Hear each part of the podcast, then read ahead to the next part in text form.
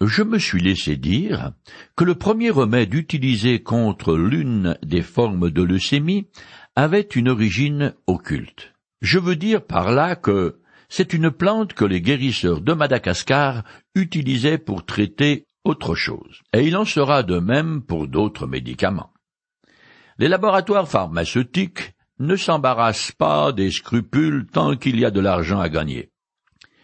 Il se trouve que c'est un peu le même genre de sujet qui est traité dans le chapitre 8 de la première épître que Paul adresse à l'église de Corinthe. Seulement, il ne s'agit pas de drogue pour se soigner, mais de viande à manger qui provient d'animaux offerts en sacrifice aux idoles, ce qui revient à dire aux démons. Parce que derrière la plupart des fausses divinités se cache un esprit mauvais. Aujourd'hui, le régime alimentaire est autant un sujet de controverse que le mariage et le divorce. Les adeptes du nouvel âge sont généralement végétariens pour diverses raisons. Mais à l'origine, c'était à cause de leur vision théologique du monde. Il y a bien des vaches sacrées vénérées par les hindous et aussi les adeptes du panthéisme qui voient Dieu présent partout et en tout et particulièrement dans tout être vivant. Et puis, dans le christianisme, il y a ceux qui considèrent que boire du vin est mal faire, tandis que d'autres ne mangeraient jamais du boudin. Un certain régime alimentaire fait partie intégrante de la plupart des sectes religieuses, quelles qu'elles soient. Dans l'Ancien Testament, la loi de Moïse dresse une liste d'animaux purs, propres à être consommés, et d'autres impurs qui ne peuvent jamais servir de nourriture. Les Israélites pouvaient manger du mouton, de la vache ou de la chèvre, certains oiseaux et du poisson muni d'écailles et de nageoires, mais pas d'âne, de porc, d'aiguilles, d'aigle ou de corbeau, par exemple. Pour Israël, ce régime alimentaire était un signe d'appartenance à l'Éternel. Deutéronome chapitre 14, les versets 1 à 3. Maintenant, que l'humanité est sous la nouvelle alliance, ces restrictions ont été levées. Encore que les piercings et les tatous qui dégradent le corps sont en réalité des marques de paganisme et donc inappropriées pour les croyants parce qu'ils sont le temple du Saint-Esprit. Bien entendu, les abus de tout ordre sont à proscrire, ce qui inclut les excès alimentaires et de boissons. Je me souviens qu'un jour, à la veille de la Saint-Valentin, où j'étais dans un pays anglo-saxon à faire des achats dans un certain magasin, il s'y trouvait une douzaine d'hommes qui voisinaient la trentaine ou la quarantaine et qui cherchaient un cadeau de dernière minute. Ils étaient bien habillés, mais tous, sans exception, avaient de la bedaine. Il est vrai que certains ne peuvent pas éviter de grossir, mais c'est quand même une minorité. Cela dit, dans le domaine alimentaire, le Nouveau Testament donne assez peu d'instructions spécifiques et laisse à chacun le soin de choisir librement, en son âme et conscience, pourrait-on presque dire, ce qu'il veut manger en faisant simplement usage du bon sens. Sous nos tropiques, personnellement, je ne mangerai jamais une des larves qui envahissent mon jardin. Cependant, j'ai entendu dire que dans certains coins d'Afrique, les autochtones consomment certaines de ces bestioles frites, et il paraît même qu'elles ont un goût de noisette et sont très riches en protéines. Si un jour j'ai l'occasion de visiter un de ces endroits pittoresques, c'est pas dit que je mettrai pas une de ces larves frites sous ma dent. Les opinions en ce qui concerne la liberté chrétienne varient grandement d'un coin à l'autre de la planète. Dans certains États au sud des États-Unis, les croyants considèrent scandaleux si hommes et femmes sont ensemble sur une même plage. Par contre, ils ne trouvent rien à dire contre l'usage du tabac. Ailleurs, les chrétiens considèrent que c'est un péché que de fumer. Mais la baignade entre filles et garçons ne pose pas de problème. À chacun son truc. Tu crois ce que tu veux, mais ne me l'impose pas.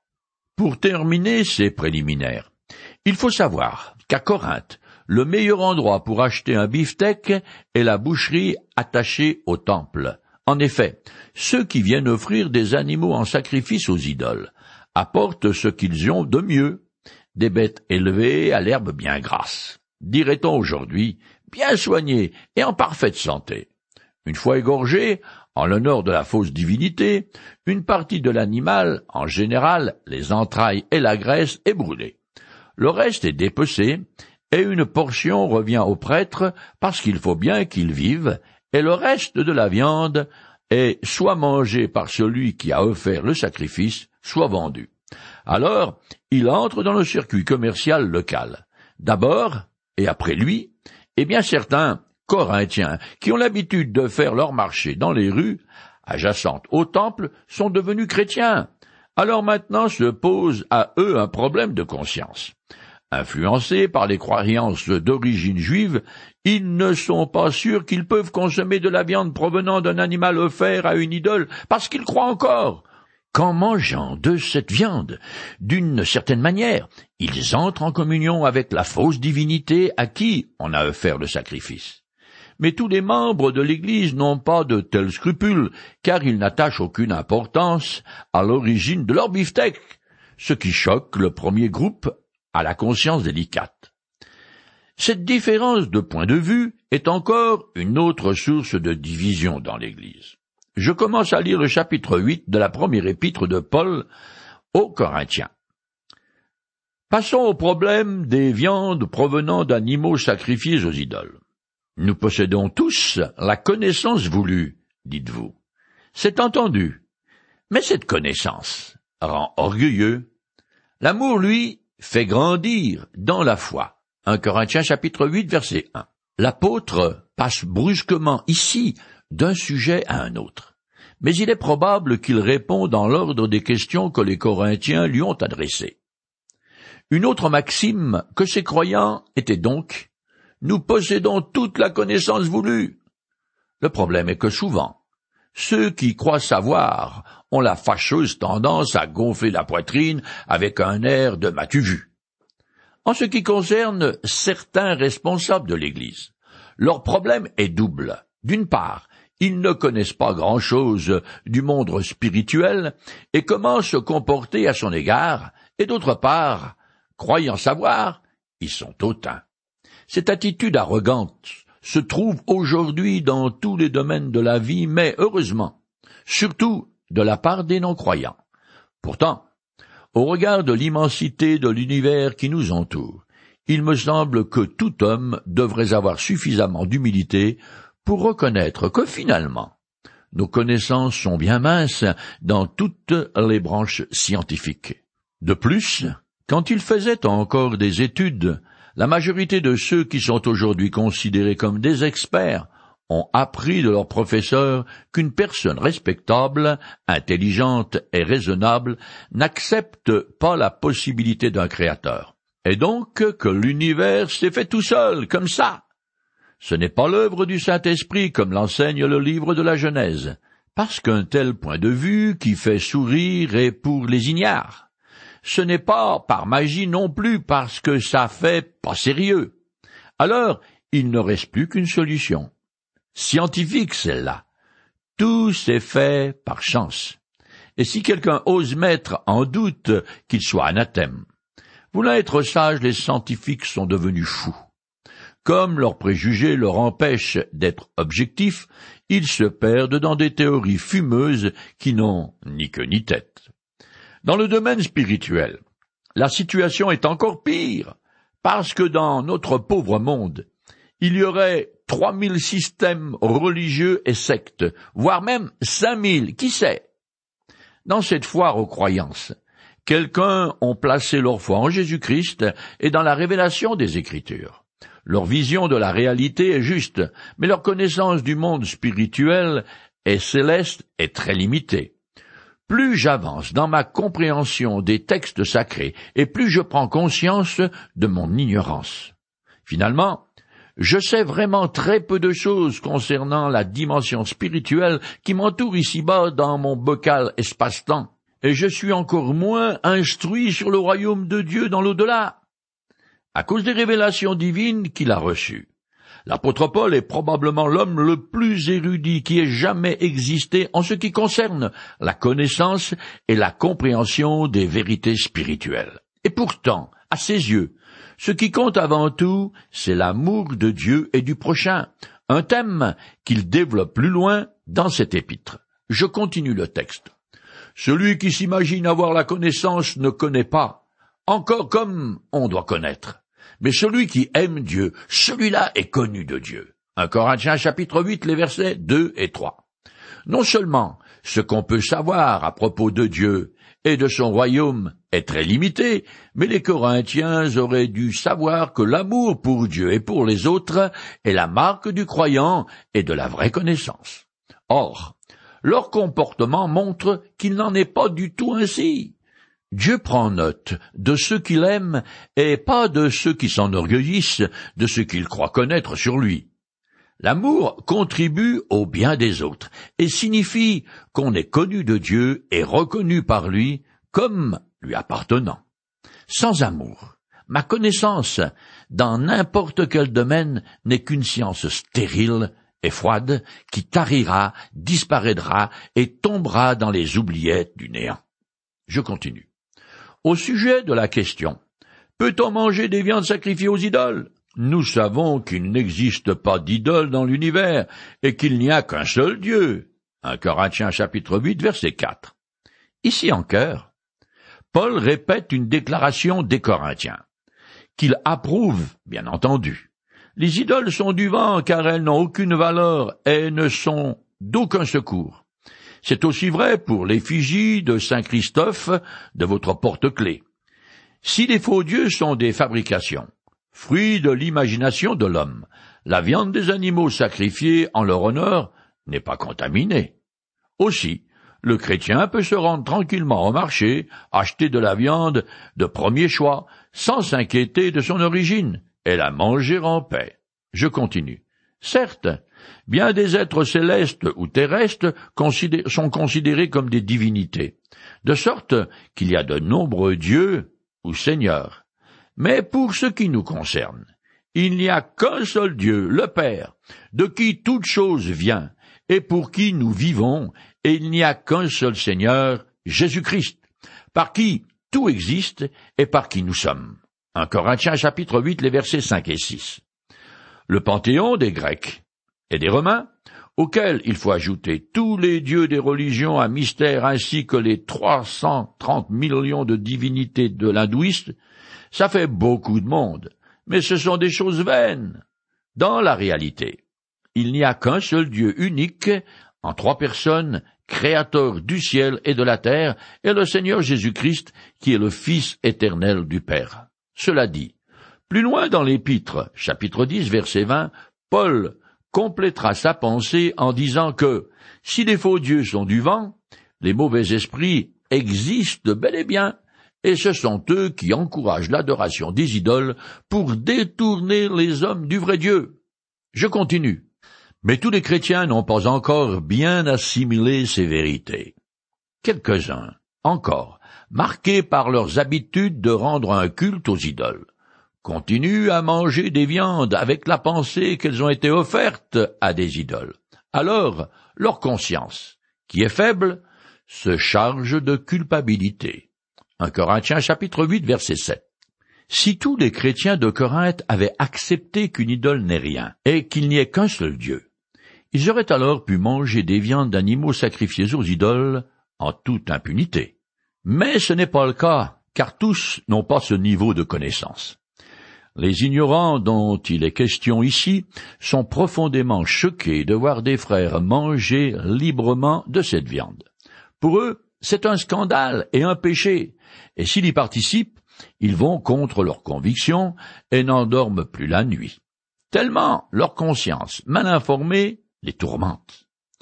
Aux Romains, Paul écrit Celui qui mange tout en ayant des doutes à ce sujet est déjà condamné, car son attitude ne découle pas de la foi. Or, tout ce qui ne découle pas de la foi est péché. Romains chapitre 14 verset 23. Je continue.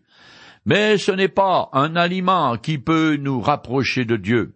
En manger ou pas ne nous rendra ni meilleur ni pire. 1 Corinthiens chapitre 8 verset 8.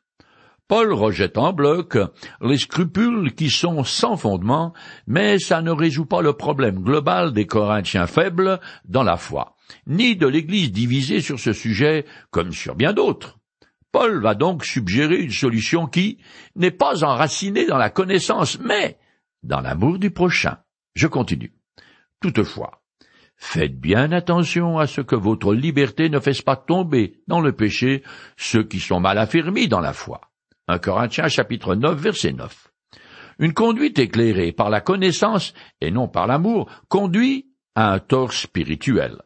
Certains comportements, pourtant légitimes, sont assimilables à la traversée d'un champ de mine. Ceux qui ont la connaissance des obstacles font attention où ils mettent les pieds. La liberté de l'un peut devenir un obstacle à la foi d'un autre, et il faut en tenir compte. Je continue. Suppose en effet qu'un l'un d'eux te voit, toi, l'homme éclairé, assis à la table dans un temple d'idoles. Sa conscience ne va-t-elle pas l'encourager? Lui qui est mal affermi, à manger des viandes sacrifiées aux idoles. Chapitre 8 verset 10. Pour certaines fêtes, comme les mariages, ou pour des réunions d'hommes d'affaires comme dans les guildes, on invitait ses amis à des festins dans des salles attenantes au temple d'idoles. Certains chrétiens éclairés savaient qu'il n'y a qu'un seul Dieu, que les idoles sont vaines et que la nourriture n'a pas d'influence sur le spirituel. Ils pensent donc pouvoir en toute liberté se rendre au temple païen et participer aux repas communaux, d'autant plus que ceux-ci sont un élément essentiel de la vie sociale. Le problème est qu'en ne tenant pas compte des croyances mal informées, les chrétiens éclairés risquent de les faire trébucher. Le frère offensé n'est pas un gigot spirituel légaliste qui critique simplement ceux qui se sentent la liberté de manger de la viande sacrifiée aux idoles.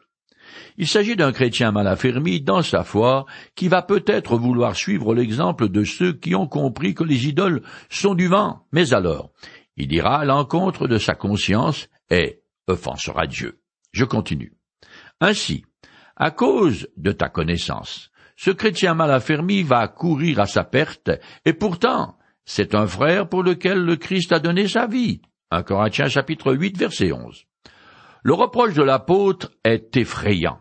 Chaque mot est plein d'énergie. Un commentateur écrit Le frère.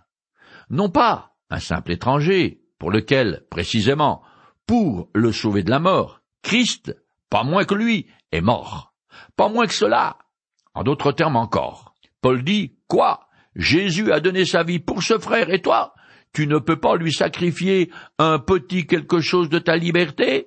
Régressant dans sa foi. Ce chrétien qui manque de connaissances risque de retourner à l'idolâtrie, et donc à sa ruine spirituelle, car il va encourir le jugement de Dieu et peut-être même perdre la vie. Dans une telle situation, Paul exhorte ses auditeurs à suivre l'exemple désintéressé du Christ, qui a aimé ce frère faible au point de donner sa propre vie pour lui. En conséquence, les Corinthiens soi-disant éclairés peuvent certainement renoncer à leur droit de manger publiquement ce genre de viande de fer aux idoles. Ce n'est pas ma liberté, mais ma considération pour autrui qui doit dicter ma conduite. Je continue. Si vous péchez de la sorte envers des frères en blessant leur conscience qui est faible, vous péchez contre le Christ lui-même. 1 Corinthiens chapitre 8 verset 12. Ceux qui sont indifférents aux chrétiens mal affermis révèlent leur suffisance. Ce péché est non seulement contre les faibles dans la foi, mais aussi contre Jésus lui-même, parce que ces croyants mal informés lui appartiennent. Il se les est acquis au prix fort, et ils sont sa propriété. Paul avait profondément réalisé cette vérité lorsque, tambour battant, il était engagé dans une vaste campagne de persécution contre les chrétiens. Le Christ lui est alors apparu pour l'arrêter dans sa folie furieuse. Je lis le texte. Il se dirigeait donc vers Damas, et approchait déjà de cette ville quand, soudain, il fut environné d'une lumière éclatante qui venait du ciel il tomba à terre et entendit une voix qui lui disait Saul, Saul, pourquoi me persécutes-tu Qui es-tu, Seigneur? demanda-t-il. La voix répondit Je suis moi, Jésus, que tu persécutes. Acte chapitre 9, les versets 3 à 5. toute attaque organisée contre ceux qui ont fait confiance à Jésus-Christ est aussi dirigée contre leur maître. Parallèlement, ceux qui reçoivent avec bienveillance les croyants accueillent Jésus ainsi que son Père. Je lis le passage. Vraiment, je vous l'assure, qui reçoit celui que j'envoie me reçoit moi-même, et qui me reçoit reçoit celui qui m'a envoyé. Jean chapitre 13, verset 20. Plus loin dans cet épître, Paul enseigne que les chrétiens sont solidaires les uns des autres parce qu'ils sont tous membres du corps de Christ. Là encore, je lis le texte. Un membre souffre-t-il? Tous les autres souffrent avec lui. Un membre est-il à l'honneur? Tous les autres partagent sa joie. Or vous, vous constituez ensemble un corps qui appartient au Christ, et chacun de vous, en particulier, en est un membre. En Corinthiens chapitre 12, les versets 26 et 27. Maltraiter un chrétien authentique, mépriser ou ridiculiser ses scrupules est une faute grave aux yeux de Dieu. Les Corinthiens éclairés, arrogants, qui ne tiennent pas compte des faibles, se rendent coupables envers Jésus-Christ lui-même. Je finis ce chapitre. C'est pourquoi. Si ce que je mange devait faire tomber mon frère dans le péché, j'y renoncerai, afin de ne pas être pour lui une occasion de chute. 1 Corinthiens chapitre 8 verset 13. Paul ne demande pas à ceux qui sont éclairés de renoncer à leurs droits à cause d'un frère fantôme ou des critiques des légalistes. Il veut qu'ils adaptent leur conduite aux scrupules d'un chrétien présent qui est faible dans la foi, c'est-à-dire quelqu'un qui a une conscience sensible qui le condamne facilement. Un croyant a parfaitement le droit d'aller au théâtre ou de boire une bière s'il en a envie. Mais si en usant de ma liberté, je risque d'offenser un frère présent, alors je m'en abstiens. Cette même règle s'applique à tout ce qui peut entraîner le faible à agir contre ses convictions, qu'elles soient justifiées ou pas. Ce souci des autres a le précédent sur ma liberté personnelle et sur mes droits.